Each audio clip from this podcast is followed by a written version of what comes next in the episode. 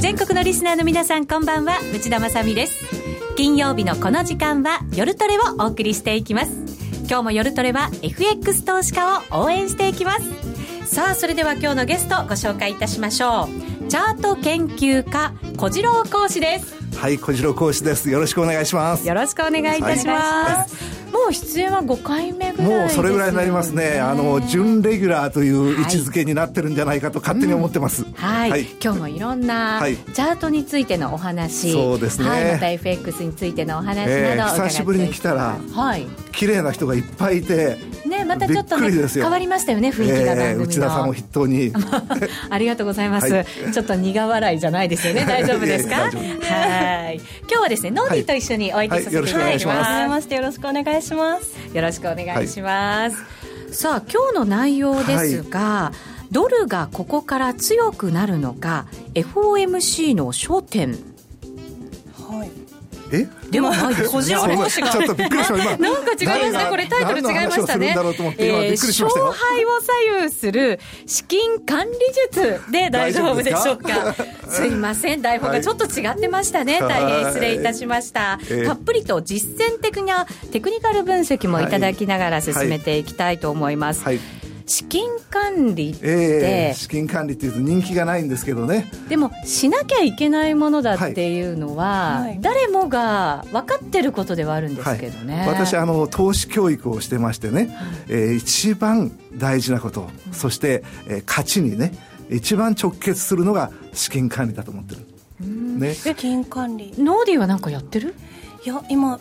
資金管理って言われてもいまいち何のことなのかピンとこないところが、えー、はい、この資金管理っていうのは何かっていう定義も明確ではありませんし、はい、えー、資金管理を体系的にきっちりと教えてくれるっていうところがなかなかないんで、はい、えー、私はもう孤軍奮闘で、えー、この資金管理をもう日本中の投資をやってる人にですね、えー、一度は習ってもらいたいとこういうふうに思ってるぐらいのことなんです。なるほど、はい、今日この4文字見るとすごい楽しそうな感じはしますけどね、うん、あそう言っていただけるともう将来性がありますよ、はい、え。ー、本当そうです私なんかちょっと頭抱えそうなね難しそうって思っちゃいますほとんどの方はどこで買うかどこで売るかってことに興味がねあって、え資金管理ってことはねまあいいんじゃないのとこう思ってらっしゃるんですけど実はなかなか勝てない投資家の大半は資金管理で失敗されてる、うん、だから資金管理さえきっちりねあのできれば、えー、勝てたのにという投資家が、えー、たくさんいらっしゃるということで、はい、今日は大事な話をじっくりとお話しさせてもらいたいと思います。そうですね、リスナーの皆さんも自分の資金管理これまでのものを振り返っていただきながら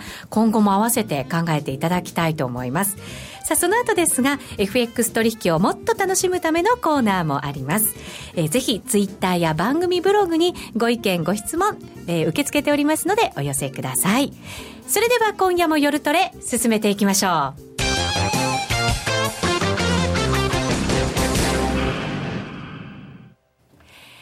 さあ、小次郎講師をゲストにお迎えした今夜の夜トレですが、改めてテーマ、勝敗を左右する資金管理術。はい。です。はい。資金管理ってね、えー、何かってことからお話をしたいと思うんですけども、はい。えー、例えば FX をおやりの方がね、例えば100万円、今、投資金があるとしますよ。100万円投資資金がある方が、一体ドル円を買うときには、うん、えー、何通貨買えばいいんですか、ユーロドルをやるときには何通貨買えばいいんですか？と、うん、えー、このことに関して、まあ、きっちりとした明確な理論を持っている方がほとんどいらっしゃらない。まあ、どんぶり勘定でね、まあ、大体何千通貨単位でやろうとか、ある人は何万通貨単位でやろうとかね、えー、こういうふうに決めておられますけども、それぞれ通貨ペアによって値動きが違うわけです。しかも時期によって値動きが違う。ですから、えー、本来その人にとっての適切な取引量っていうのがあるわけですけども、えー、そのことをどうやって、えー、導くか、うん、その話を今日はしたいと思うんです。はい、で、この話が何につながるかっていうと、リスク管理につながりましてね。うん、で、リスク管理するときに一番大事なことは、自分が今何パーセントのリスクを取ってますか、えー、投資を資金に対して、えー、何パーセントのリスクを取っているかってことが一番大事な話なんですけども、私いろんな投資家にね、いろんな機会に、あなた今何パーセントリスク取って投資をしてますか？っていう質問をしたときに、答えられる方が少ないの。ほとんどの方が、いやいや、そんなには取ってないと思うんですけど、何パーセントかっていうのは意識したことないですねって方がたくさんいらっしゃるんですけども。自分の取引がレバレッジがどれぐらいかなっていうのは分かっていても、リスクがどれだけ、そうなんです。レバレッジと似てますけどね、えー、レバレッジとは一味違う、えー、自分が何パーセントリスクを取ってるか、これがはっきりわからないと、やっぱりリスク管理ができない。えー、今日はそういった話をさせてもらいたいと、このように思っております。はい、はいそもそもその資金管理っていうところから伺っていかなきゃいけないのかなと思うんですけれども。うんうん。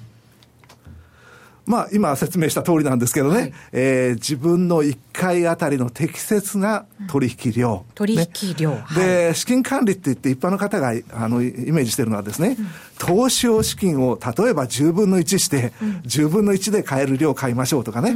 こういうのの資金管理だと思ってるんですけど、うん、それはまあ、私から言わせると、まあ、幼稚園生の資金管理。ね、幼稚園生の資金管理、えー、もっともっと小学生の資金管理、中学生の資金管理とね、えー、レベルアップしていかなきゃいけない。成長しなきゃいけない。で、資金管理というとなんかイメージとしてはね、余裕を持ってやりましょうと。ね、あんまり無茶しちゃいけませんよと。ね、えー、ほとんどの方がまあ、無茶してるケースがあるんで、えー、そういう話が出てくるのは当然の話なんですけども、はい、大事なのは、自分にとっての適正な取引量。ね、リスクの取り方で言いますと、適正なリスク。適正なリスクは取らなきゃいけない。うん、ところが取りすぎるとダメ。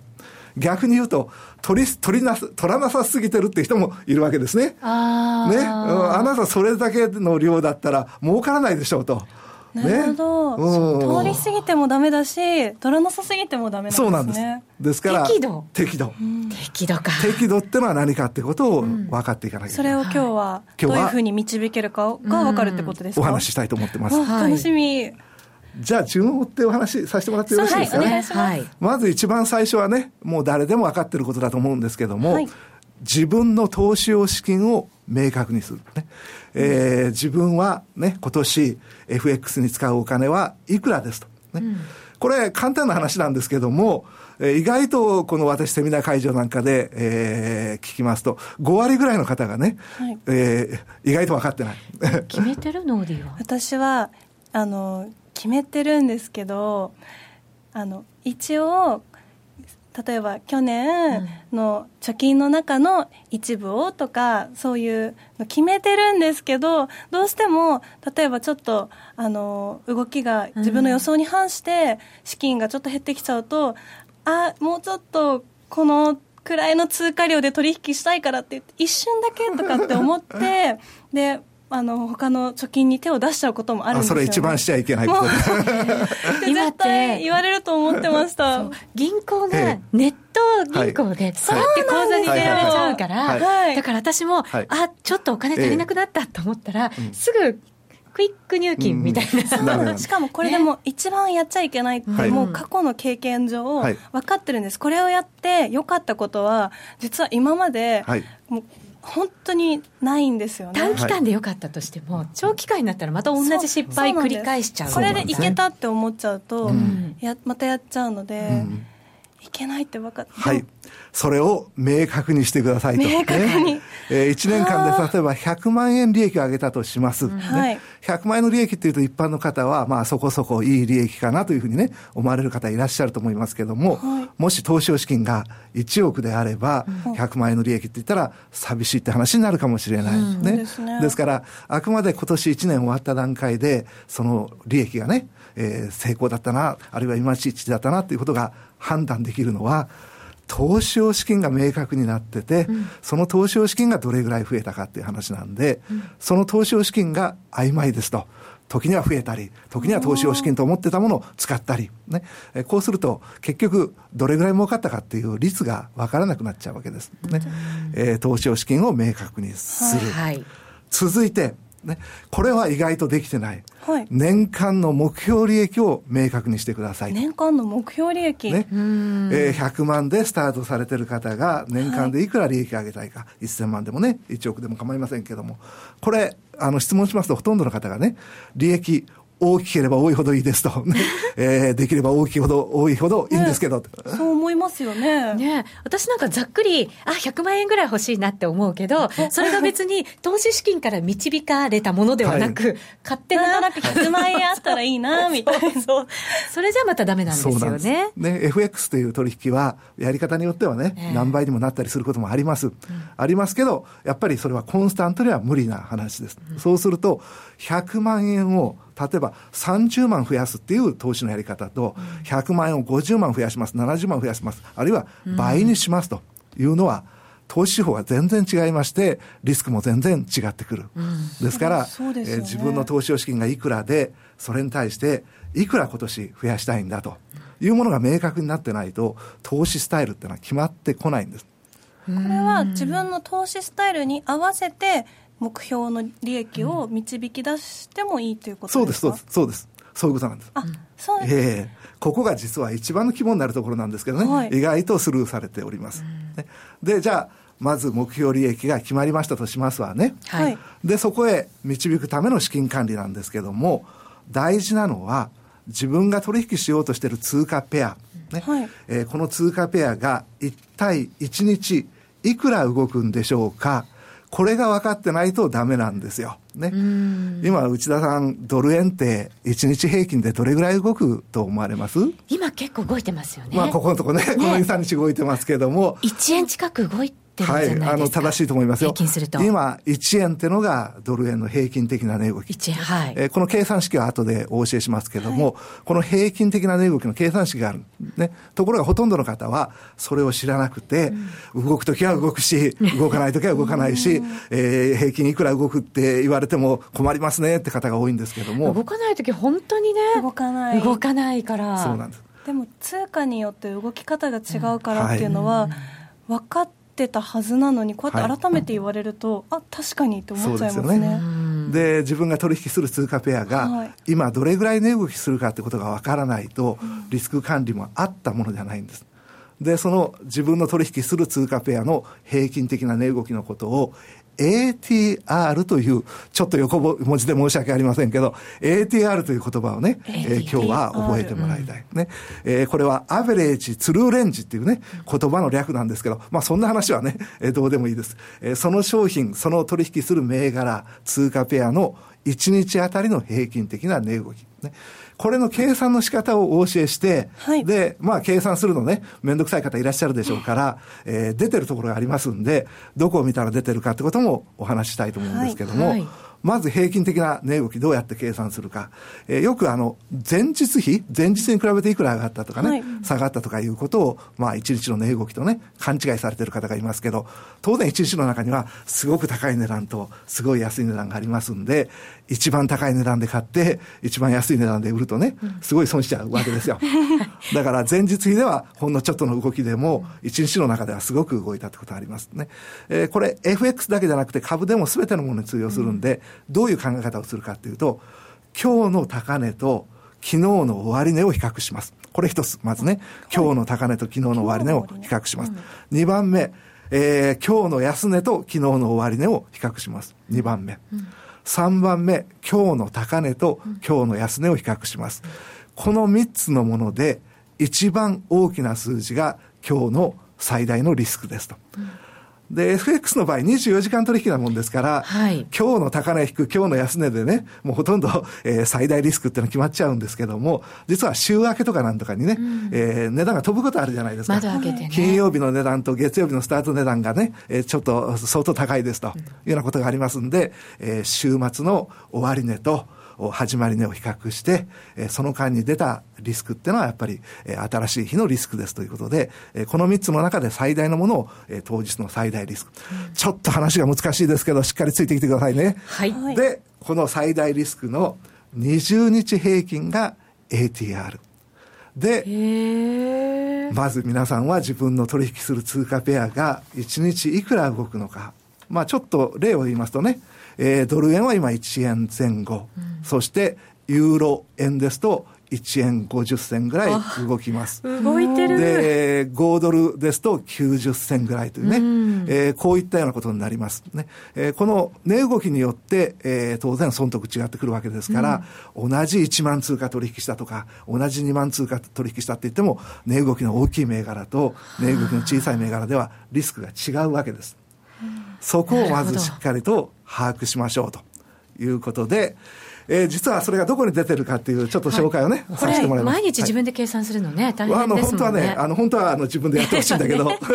まあ考え方だけは分かってもらって、はい、で、どこで見れるかっていうと、実はあの、民株さんがね、うん、えー、アプリを出しておりまして、はい、えー、スマート FX、ちょっと民株さんの宣伝になって申し訳ないんですけども、えー、スマート FX というアプリを、うん、スマホアプリを出しております。これはあの、えー、iPhone でも、えー、普通のスマホでも調べてもらうと、スマート FX という名前で出てきます。うん、それから、あの、スマホ持ってないよという方のためには、PC サイトでも見れますんで、ちょっとあの、資料でね、えー、出しておりますから、うん、そのアドレスを見ていただいて、うん、えー、見ていただくと、スマート FX というページにつきます。ね。そのスマート FX というページでチャートを出していただくと、はい、チャートの下にいろんな、えー、テクニカル指標を出せるんですけど、はい、テクニカル指標の中に ATR というのがある。で、その ATR を見ていただくと、はい、その ATR がね、大きくなったとか、小さくなったってことが分かりましてね、うん、ちょっといくつか通貨ペアの ATR を持ってきましたんで、ちょっと見てもらえますかね。はい、チャートで見ていただくと、これ、米ドル円のもの、今、チャート出てますでしょうか、はい、出てると信じて話をさせてもらいますけども、今、ここ数日ね、値動きが荒くなりましたから、1円超えてきました、はい、一番激しいところは1円50銭ぐらいもう超えてた時があるんですね。うん、で、一番少ない時は去年の9月か10月ぐらいには30銭というね、1日30銭の値動きじゃデートでもあったもんじゃないよっていうね、えー、ようなところから値動きが荒くなったり、はい、値動きが小さくなったりしてます。この値動きをしっかりと理解していただかないと、リスク管理、資金管理はできない。うんで、ちょっと、米ドル円はこうですよ。えー、他のもので言いますと、えー、ユーロ円はこうです。ユーロドルはこうですってものをね、えー、持ってまいりましたけども。やっぱり違いますね。えー、日経平均なんかは今、200円以上動いてるって言いましたけども、えー、これはまだ小さい方だと。本当だ。へえ、面白い。はい。ここまでよろしいでしょうか？はい。大丈夫です。ついていけてると思います。はい。はい、で、この人か、人、人銘柄あたりのね、はい、え人銘柄あたりの、お1日の値動きが分かりましたら、うん、いよいよ取引する単位、ね、はい。えこれを我々はユニットという呼び方をしておりまして、まあ、1000株単位、1万株単位ということではなくて、うん、ユニット単位で取引していきましょうと。ね。えこういうユニット単位で取引しますと、株をおやりになっても、FX をおやりになっても、その他のものをおやりになっても、全部共通で一元管理ができるんです、うん、初めて聞けましたユニットっていう考え方、ね、初めて。聞くからちょっと難しく感じるんですけど、はい、実は覚えてしまえば難しくないんで、はい、えー、ぜひ最初はちょっと皆さんね今日聞かれてる方初めての用語 ATR だとかねユニットだとか出てきて、うん、ちょっと難しいなって感じされると思うんですけどぜひ乗り越えていただきたい、はい、でこのユニットって何かっていうと、はい、1ユニット取引すると1日で1%のリスクを抱えてますと。1日で1%のリスクを取ってる取引量をユニットというんです。また難しい感じがしますよね。はい、1ユニット取引をすると1日で1%リスクを抱える。うん、じゃあ、1ユニットってどうやって計算するんですかっていうね、えー、話を、パッと話をします。はい、必要な数字は投資用資金、自分がいくら投資用資金ね、えー、ありますかってことを明確にする、うん、それから自分が取引する通貨ペアの ATR を明確にする。うん、この二つでいいんですけども、クロス円以外の通貨を取引される方が FX にいますから、はい、その方は、えー、その通貨を円へ換算する換算レートが必要になります、ね、はい、えー、自分の投資用資金、その通貨ペアの値動き ATR、それからクロス円以外の場合は円への換算レート。これだけでいいんですね。レートはそのユニットを計算する時のもので大丈夫そういうことです。OK です。はい、OK です。よくいい質問、ナイス質問。ナイス質問。はい。で、計算式をお話ししますけど、はい、まず最初に自分の投資用資金の1%を計算します。はい。100万円の方だったら1万円。万円これが1回の取引1ユニットで1日リスクにさらす。つまり、もし1ユニット取引したとしますね。はい。逆方向に思惑と外れて値段が動きました。うん1万円1日で計算上損します、うん、こういう取引の単位を1ユニットと言うんです。損する分が1ユニットってこと、はい、損というか、損だったり。1%損する、ね、取引量がね、はい。うん、ちょっと難しいかな。難しくなっちゃって。はい、うん、で、ATR をね、えー、先ほどの、えー、民株さんのスマート FX とか、はい、自分で計算するとかして出します。はい、ね、これを B とします。ね。えー、自分の投資用資金の1%が A、うん、ATR が B です。うん、で、1ユニットは A 割る B。難しくないですね。自分の投資用資金の1%を ATR で割りますと、はい、自分が1ユニットいくら取引をすればいいかってものが簡単に計算できます。はい、はい、例でこちらの方へ出しておりますから、えー、一緒にやりましょう。ね。投資用資金100万円の投資家、ね。1000万円の方だったら1000万円と入れてください。その1%が1万円です。ね。で、その銘柄の平均的な値動きがドル円として、今1円でございますと。はい、そうすると、1万円を1円で割りますから、1万通貨。うん、もし私が1万通貨ドル円を取引したとします。で、その日、自分の思惑と外れて、1円逆方向に動いたとします。うん、1万通貨かける1円ですから、あ、1万円計算上損が出ちゃったよ。うん、という取引単位が1ユニット。うん。これが通貨ペアによってそれぞれ違うわけですね。はい。はい。じゃあちょっとそれをね、えー、表にしておりますから、こちらの表を見ていただければと思いますけども、うん、えー、とある日、つい最近の ATR ですけども、えー、米ドル円1.05円、ね、ユーロ円1.48円、5ドル円0.91円とかこう出ております。それから、ね、元にしまして先ほどの計算をしますと、1ユニットは米ドルをお取引されてる方は、1万通貨が1ユニットなんです。100万円の投資家の方ですよ。100万円の投資家にとっては1万通貨。ね。ユーロ円は7000通貨。5ドル円は1万1000通貨。ね。ユーロドルは6000通貨。ね。えー、こういったものが出てきます。うん、これ、どの単位で取引されても、1ユニットの取引であれば、1日もし思惑が外れて逆方向に動いちゃったという時に損が1万円なんです。うんはい、100万円の方にとっての1万円ですから、うん、1000万の方にとっては10万円。1%ですもんね。1%。この1%の損で全部統一するんです。うん、ここまでの話ついてきていただけてるでしょうか？なんとか。ねここまでついていただけると、私大変嬉しいなと思うんですけども、ね、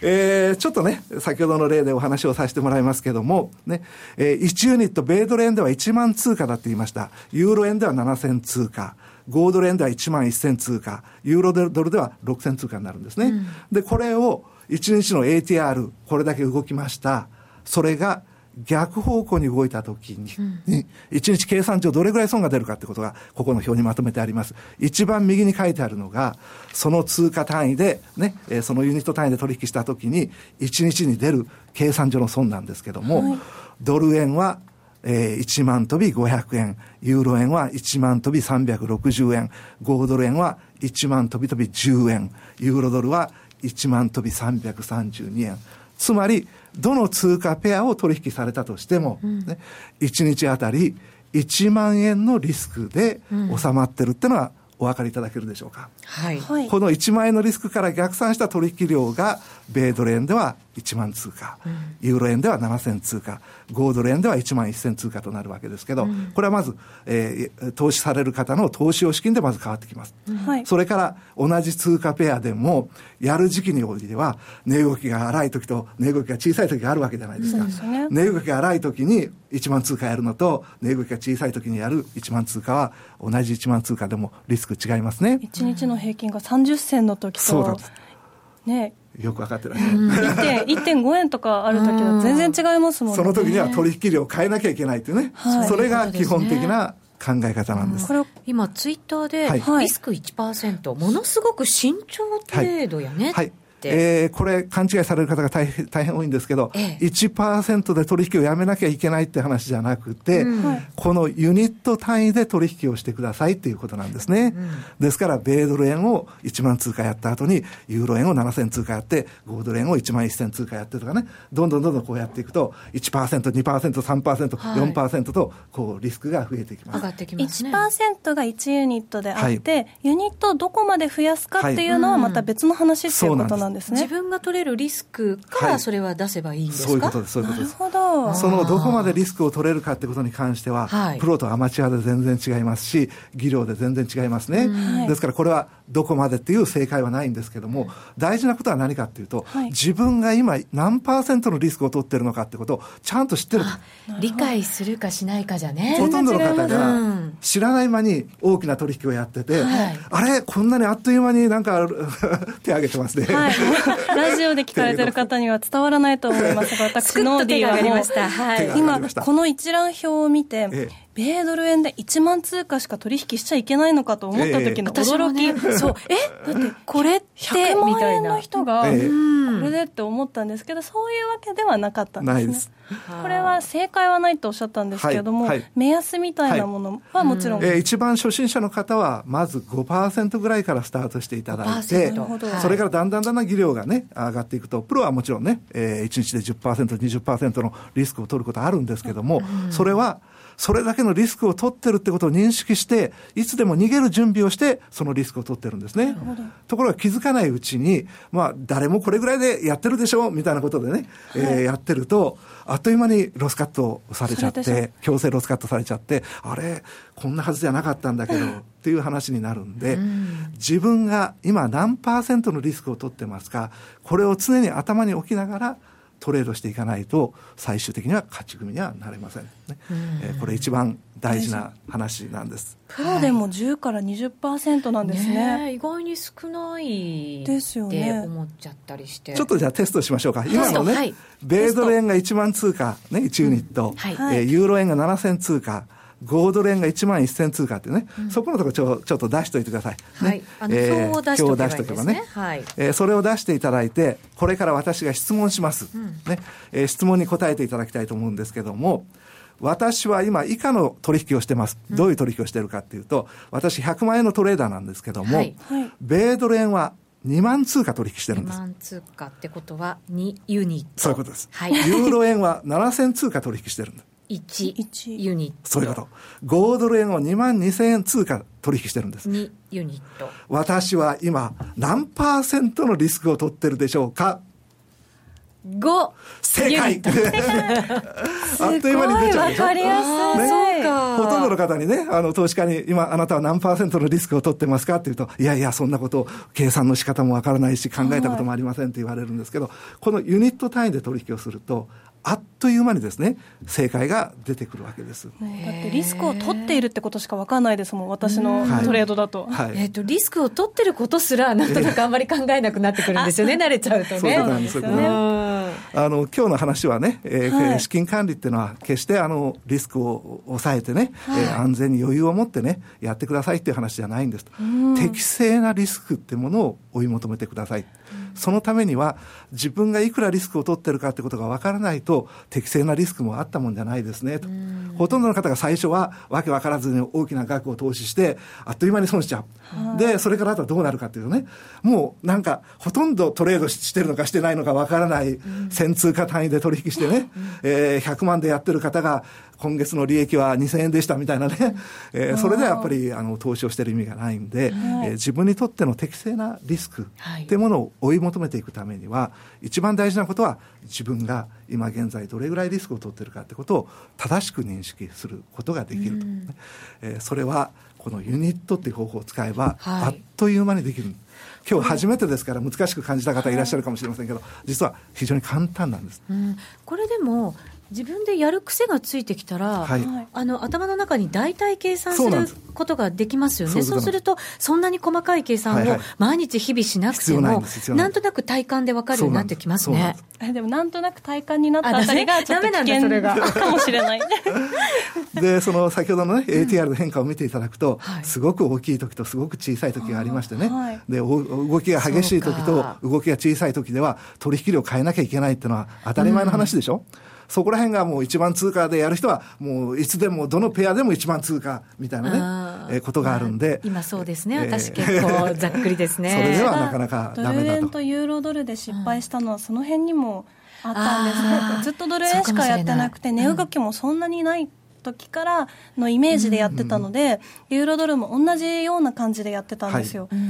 それでちょっと失敗をしたんですけど、まさに。刻一刻ずいぶんあの違ってきますからね、えー、そこら辺を正しく見ていただけたらと思います。これでも ATR を確認するだけで、はい、その通貨ペアがどんなに激しい動きをしているのか、膠着しているのかっていうところも、えなかなか全部の通貨ペアって毎日見るわけにい。かないんですけど、はい、これだけチェックすればなんとなく分かってきますね、去年はもう私はそれで大変いい結果を出しました。そうですか。皆さんご存知だと思いますけど、ATR がもう本当に少ない、ねえー、いわゆる値動きがないっていうのが、2月から8月にかけて、えー、大変 ATR が下がって、ドル円で30銭と、ね、でそういう状態があると、こんなことは長続きするはずはないと、いずれ動き出すってことは分かるんですね。はい、で、えー、マグマが溜まってる分だけ、その次に動き出したときに大きな動きになるね、はい、去年9月から後には、株にしても FX にしても大きく動きましたけど、あれはもう夏の夏枯れ状態から想像がついたわけです。よくなんかエネルギーが溜まってるなんて言い方もしますけどね、はい。はい、そういったふうにも ATR は使えるんで、えー、ぜひ注目していただきたい指標でございます。そうだ。ね、はい、慣れるまでちょっと日々見ていく必要があるかもしれないですけど、うん、サイトをチェックしながら、ちょっと毎回計算してみて、はい試してみたいですね。そうですね。今コメントになんでだろうパソコンで見る10万と実際に見る10万円の違いは本当ですね。確かにって思っちゃいますね。えっとリスクのパーセンテージからエントリーポイント逆算もできるね、うん、割に合わないところでエントリーしないで済むというコメントもあります。えー、5ユニットで5%。はい、そういうことです。確かに。こういうふうに簡単に計算できるようになると、はい、自分の資金管理がまずしやすくなってくる、はい、そういうことです。はい。1%でやっぱり利益にはなりません。んえー、あとは私たちはまず年間のその資金からしっかり決めていくっていうね、はい、そういう必要もあるのかもしれないですね。そうですね。はい。はいえー、今日はゲストにチャート研究家、小次郎講師をお迎えいたしました今日はありがとうございましたありがとうございました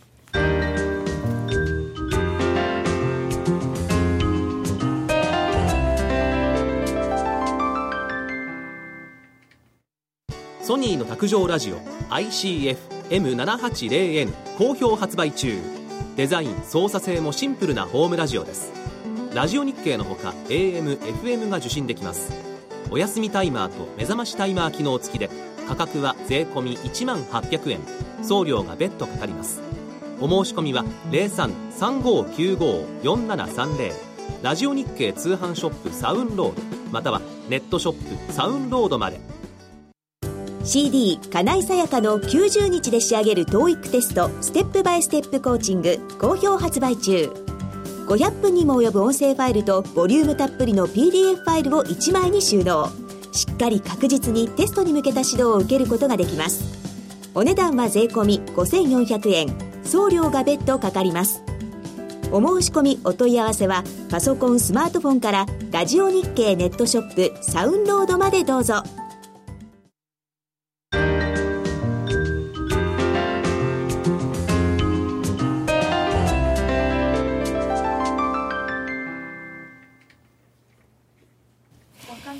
さて、ここからは、今週から始まった新しいコーナーです。夜トレに新たに加わった二人に FX トレーダーとして心構えや上達法について高野さんに指南いただきます。高野さん、教えてという目指せ FX トレーダー教えて高野さんのコーナーです。はい。ちょっとね、あの、これ、新コーナー企画がかなり無理があるので、まず、あの、無理がある。はい。あの、まあちょっといろいろ話をしている中で、わからないところをですね、突っ込んでもらおうという形で、じゃあ私の気になることも今夜聞いてて大丈夫ってことですね。あの、はい、内田さんも含め、はい、皆さんに私がいじめられるという私たちの高野さんがね可愛い二人に、ね、取られちゃうかと思いきや あここバチバチ。いや僕はお客様のものですから。おお何何それ。何だ何だ今週はでもね、ちょっとい。ろいろ発言系があったので、そうなんです。一番びっくりしたのが、そのドル円の黒田さんの発言で、一体どこにそのシーンがあるのかなって、きっとい。ろんなことをお考えになっての発言なんじゃないかなと思うんですけど、私にはちょっとそれがよくわからない、で、為替も結構大きく、ね、反応して、トレーダーの皆さんも困られた方も多かったと思うんですね、だから今回、そのシーンをちゃんと知っておかなきゃいけないと思うんですよね。ちょっとあのこのスライドを映してもらっていいですか？はい画面切り替えていきましょう。えーと、まずですね、はい、あのちょっとどういうことを言ったのかっていうのを一回、うん、あのなんていうんですか？こう確認をしておきたいんですけども、ね、あの報道はですねかなりそのか偏ってるっていうか一部を切り取ってもちろん報道されてるので、さらなる円安はないみたいな、まあ、実際にどんなことを言ったかっていうのは、まあ、実はこれあの国会のあの、はい、ネットサービスみたいので、はい、あの見れるんですけど、うんあのまあ、それを見た結果ですが、はい、まあ、まず彼が言ってたのはあのこれは前原さん、えー、民主党の前原さんの質問に答える形なんですけれども、まあ、リーマンショック後に進んだ円円高が修正をされたと。で、えー、実質実行レートではかなりの円安の水準になっていることは事実。で一般的理論的に言えば実質実行為替レートがここまで来ているということはここからさらに実質実行為替レートが円安に触れていくということは普通考えるとなかなかありそうにないと。このこの部分が一番こうわーっと報道されたんですよね、はい、ただ大丈夫？はい。はい。あのまず、はい、いいですか、はい、黒田さんというのをちょっとあの聞いたことはあるんですけども詳しくその方のことをちょっと知らないので少し教えていただけたらなと思います。フレッシュな質問ですね、我々のような耳戸島には。なんかちょっと汚れてる我々ってまとめるのやめてくださいよ。え黒田さんってどなたですか？ほら微妙な空気になったすみません失礼いたしました私も乗ってって私もって言おうと思ったけどさすがに言葉が出なかったえっとね黒田さん、はい、黒田春彦さんというですね、はい、えー、ナイスミドルな感じの方なんですけれど、はい、えー、日本銀行日本銀行っていうのは、まあ、日本の円を発行してるねあの会会社というか銀行で、まあ、日本の要するにあの円というお金の、まあ、総本山みたいなところの、まあ、総裁一番偉い人でもともとこの黒田さんという人は財務省のお役人さんで、えー、財務官というそのなんていうのかな国際関係のことに責全部責任を持つそのナンバーまあナンバー2というかそのジョイントナンバーワンみたいなところの一人で。うん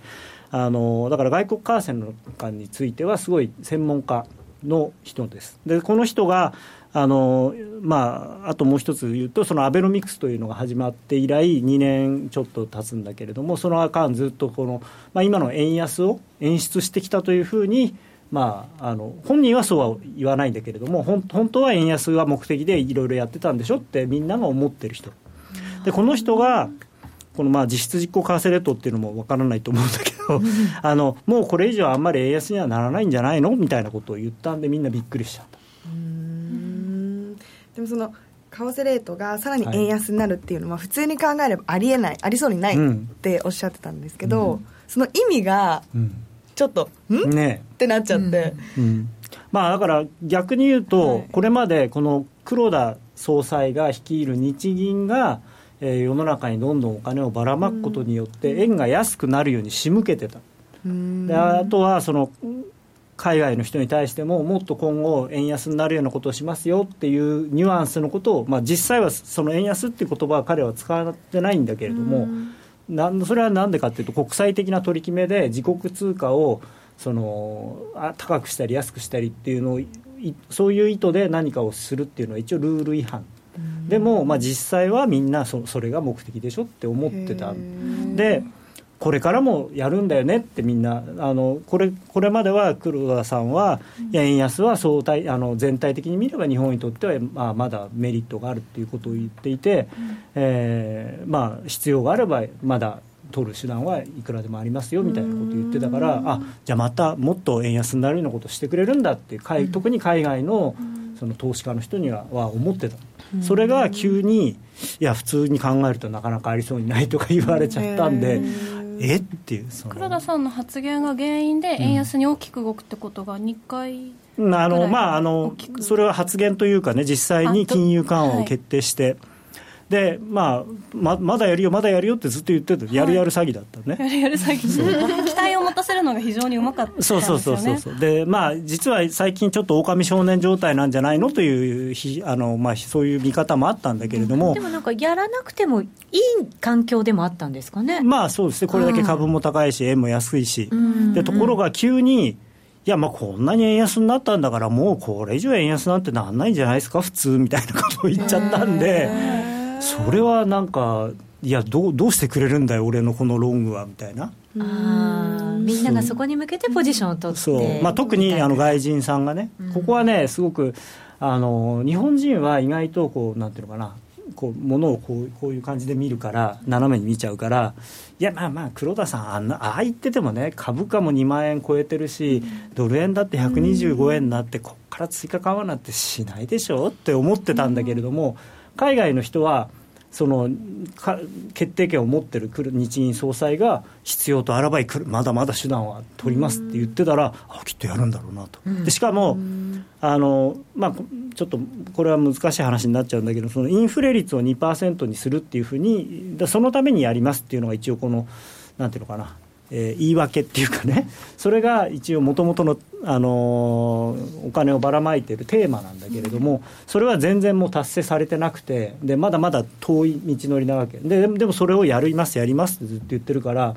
だったらもっとやるんでしょっていう、そしたらこんなことを言い出したと。でただね、でまたこのこれまでの円安が経済にプラスだったからといって、さらなる円安でどんどんプラスということでもないみたいなことを言っちゃって、これまでと違うこと言ってるんですよねなんか逆に、円安が今度は経済にリスクになるかのように、うん捉えられなくもないですよね。そうですね。というか、まあ、あの、世の中の人は実はみんなこう思っていて、これ、民間のエコノミストとかアナリストとか、あの、そういう人は、みんなこう思ってたことを言っただけなんだけれども、ただ、それをそれはもう最初から分かっててでも違うこと言ってたはずじゃないのって言ってすごいだからね裏切られた感が強い。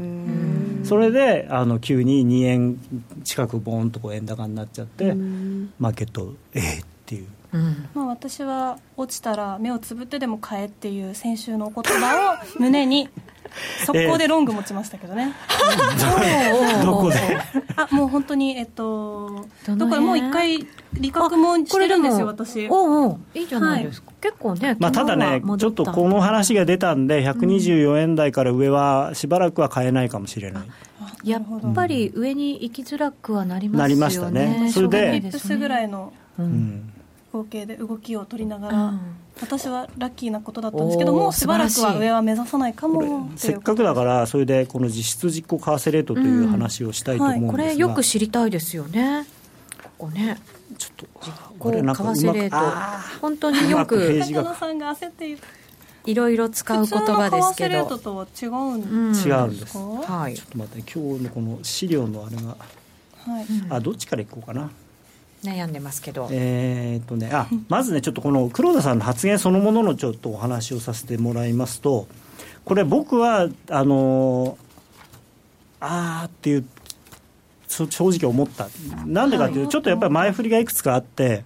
あのまあ、先週もお話ししたんですけれども、やっぱり最初は6月2日のブレーナード FRB 理事の話。これでその、まあ、いろいろ言ってるんですけれども、まあ、利上げに対して、えー、あまり積極的でないことを言って、さらにその為替レートの上昇はその米金利の正常化を遅らせるということで、やっぱりちょっとあのドル高に対する懸念を示している、うん、でその後、えー、我がクリスティーヌが、えー、6月4日にドルはやや過大評価されていると。で最初の利上げは2016年初めまで先送りされるべきというようなことを言って、まあ、これもだからそのドル高の牽制をしてるわけですよね。うんはい、でその後に、あの6月8日に、えー、フランスの当局者がオバマ大統領が G7 で強いドルは問題だと発言したというそういうニュースが出ましたよね。はい、でこれもあのなんていうのかな火のないところに煙は立たないでな何にも誰ももしオバマさんが言ってないんだとしたら、うん、こんなことフランスの人がわざわざ言っても何の得もないんですね、日本人が言うんだったらまだ分かりますよ。日本人とかアメリカ人が言うんだったらまだ分かりますけどフランスにしてみればドル円なんてどうでもいい通貨なので、うん、それが円安だろうが円高だろうが、まあ、ドル円がっていうか、まあ、ドルがねっていうのをあの言うわけなくてでしかもユーロは安くしたいわけだからだからこの辺でちょっとねああなんかあるんだなって思わなきゃいけなかった本当は。なるほど、うん、そのあたりの話は次のコーナーでも今週の動きのところでい。ろいろ教えていただこうかなと思います、はい、えそれではここで一旦お知らせですね、はい、ドル円が大きく動き始めた今だからこそ選べるミラートレーダーで FX トレードにチャレンジしてみませんか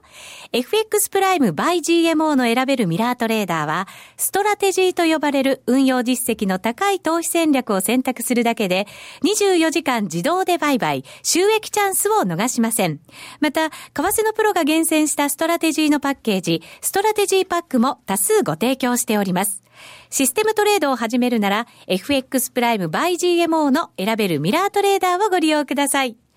株式会社 FX プライム by GMO は関東財務局長金賞第259号の金融商品取引業者です。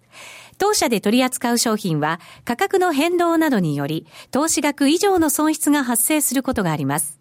取引開始にあたっては、契約締結前交付書面を熟読、ご理解いただいた上で、ご自身の判断にてお願いいたします。詳しくは、契約締結前交付書面などをお読みください。気になるレースが今すぐ聞ける。ラジオ日経のレース実況をナビダイヤルでお届けします。開催日のレースはライブで3ヶ月前までのレースは録音でいつでも聞けます。電話番号は0570-008460 0570-008460 0570を走ろうと覚えてください。情報量無料かかるのは通話料のみ。ガイダンスに従ってご利用ください。ラジオ日経ポッドキャスト。過去に放送した番組の一部やポッドキャスト限定の番組を iPod などの MP3 プレイヤーでいつでもどこでもお聞きいただけます。詳しくはラジオ日経ホームページの右上にあるポッドキャストのアイコンからアクセス。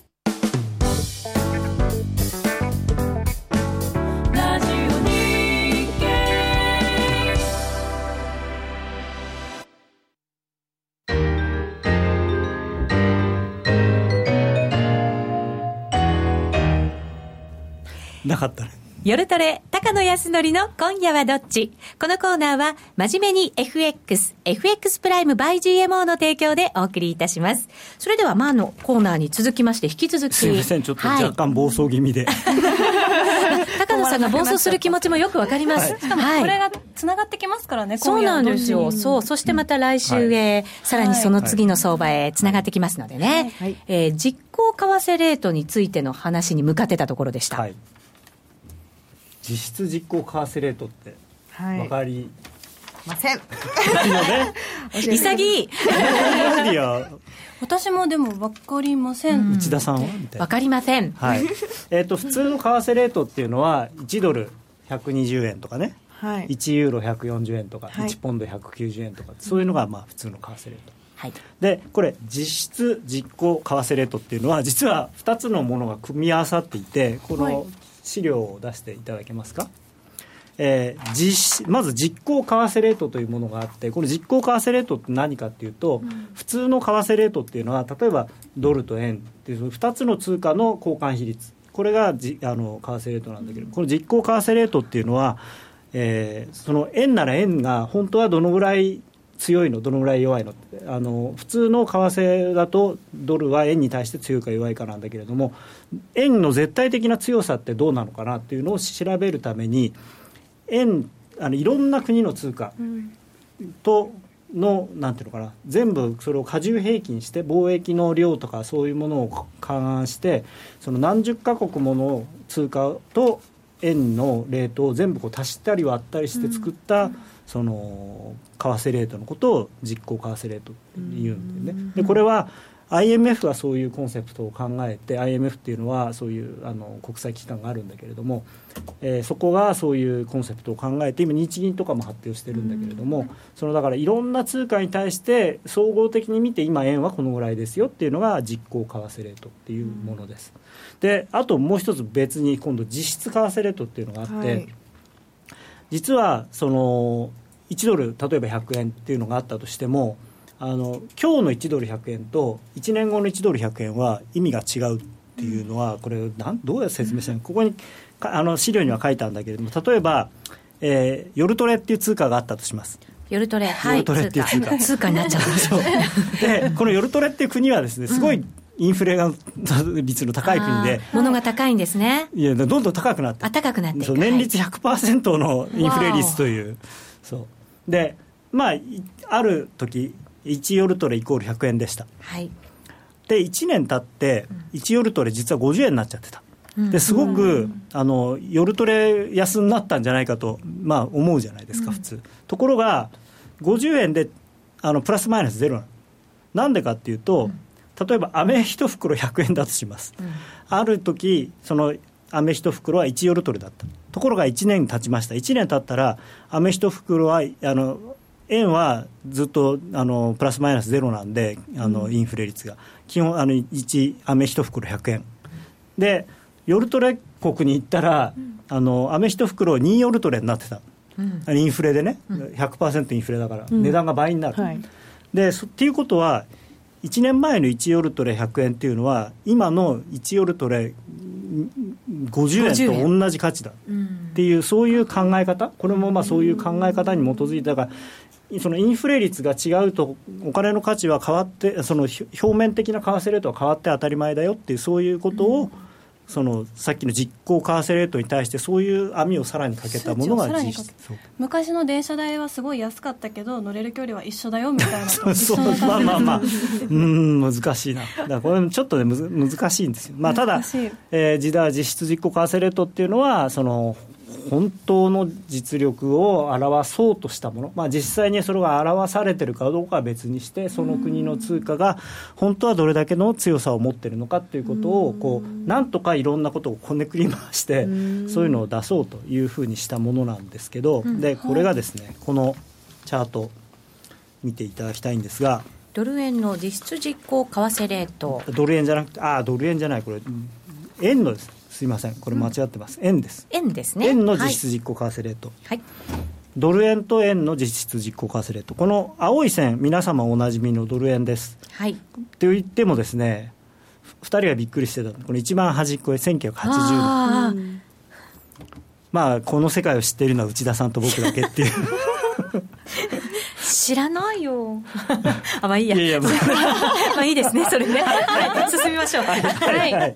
まあドル円はね、えー、こうやってバブル前、まあ250円とかそのぐらいだったのが、はい、えー、まあ例のプラザ合意を経てですね、うん、ドーンと円高になって、その後、紆余曲折あって、まあね、こういう下がって、まあこれ左側の軸がドル円のレートなんだけれども、まあこの2年間ずいぶん戻ったよねと言っても、まだまだずいぶん低いところにいるように見えます、この青い線を見る限り。まだまだ本当。でこれはまあだからドル円のレート、ところが実質実行為替レートっていうのを見るとどうなってるかっていうと、実はあらま、この35年間で一番円安になってる、バブルの時代よりも上がっている。ところか、だからもうその、だからこれがね、国の力を表すとしたら、大変なことだ、うん。はい、1980年の時点よりも日本は今、あんまり力がないっていう。ねえ。すごい安いってことですよね。だからいくらなんでも、まあ、確かにこのチャートだけ見ればここより円安になんてい,、いくの？っていうあるいは行っちゃっていいの？っていうそういう理屈もあるわけですよたら怖い。そうですよね、ででもみんなは思っていたけど問題はそれを黒田さんがそういう雰囲気のことを言っちゃった雰囲気じゃなくてはっきりそう言っちゃったそうです。さっき見たらこんなにたくさんおっしゃったなんて知らずに。でも黒田さんは自分の発言力の意味分かってるからこんな本当に意味を持たせて言ったんでしょうか？みたいなところがありますよね、ね、この人は、だからさっきも言ったように財務省の為替のトップの人だったわけだから、はい、自分が何を言ってるかというのは十分分かって言ってる、はい、であのー本当は中央銀行の総裁は為替レートが高いとか安いとかっていうのを言っちゃいけないしこれをそれを言っていいのは総理大臣と、うん財務大臣。今だと麻生さんっていうこう、ね、帽子かぶって白い。コート着た、はい、あのちょっとマフィアみたいな人しか本当は言っちゃいけないのにあえてそれを言った。でそれはさっきちょっとご覧に入れたように実は僕はここのあのフランス当局がうんぬんっていうところオバマ大統領が強いドルは問題だと発言したと、うん、このあたりなのかなと。で G7 っていうのが、えー、うん、ちょうどこの前の週末にあってそこで、えー、黒田さんもオバマさんも一緒のところでこう話をしてる、でやっぱりそこでだいぶねこうやっぱり調子に乗って円安にしてんじゃねえぞっていうようなことを言われたのかなとある意味圧力がかかった可能性もある,、うん、あると思いますで黒田さんは自分ので言いたくて言ってるわけではなくて言わされてるんじゃないかなと思いますでも、この実質実行為替レートを見ると、うんはい、これ以上の本当に円安にいったら、逆に危険水域だから、黒田さんは自分でも止めたいと思った可能性はないですか、どうですか？いや、なくはないですよ、ただ、うん、あの彼はそのそれこそさっきから言ってるように、彼の目標、である2%っていうのを固執するんであれば、多分140円とか150円ぐらいまで円安しないとならないんで、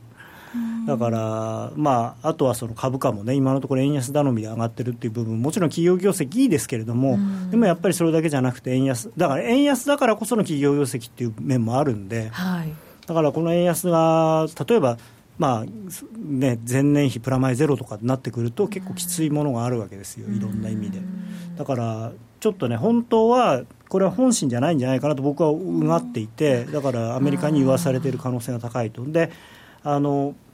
ぱりこれはアメリカのね多分意思なのかな。でラガルドさんなんかもこれどっちかっていうとこう横から援助してるというかちょっとアメリカさんを助けようとしてるんじゃないかなと思って、うん、これまあ IMF はこんなこと言ってけしからんってみんな言ってるけど、うん、そうじゃなくてなんかこうパス出してるっていうかあの、うん、このブレイナードさんとラガルドさんっていうのは同じ時期に、あのラガルドさんはフランスの財務大臣をやっていてブレイナードさんはアメリカの財務副長官をやっていた人なので結構多分ね仲がいいっていうか知り合いなんですへ今日はクリスティーヌってあんま呼ばないんですね。まあちょっと、あのラエルってブレイナードさんラエル・ブレイナードって言うんだけどラエルって言っても多分誰も分かんないんで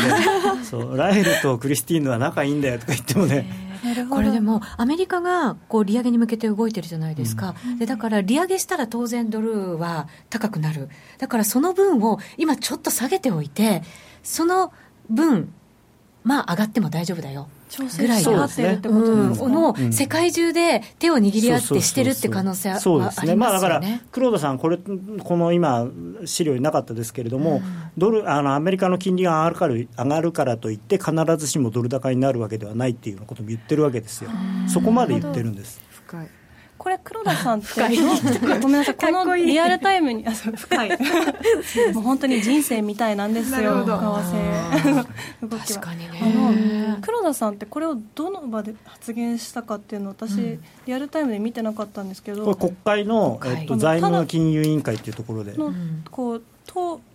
なんていうの？質問に答え受けて答えてるだけなんですよね、それでこんなに注目されるんですか、まあ、だからね、その辺もどこまで打ち合わせをしてるかわからないけれども、国会って基本的に、うん、あの事前に質問、うん、どういう質問しますよっていうのを聞いて、はい、っていうか、打ち合わせしてる。はい。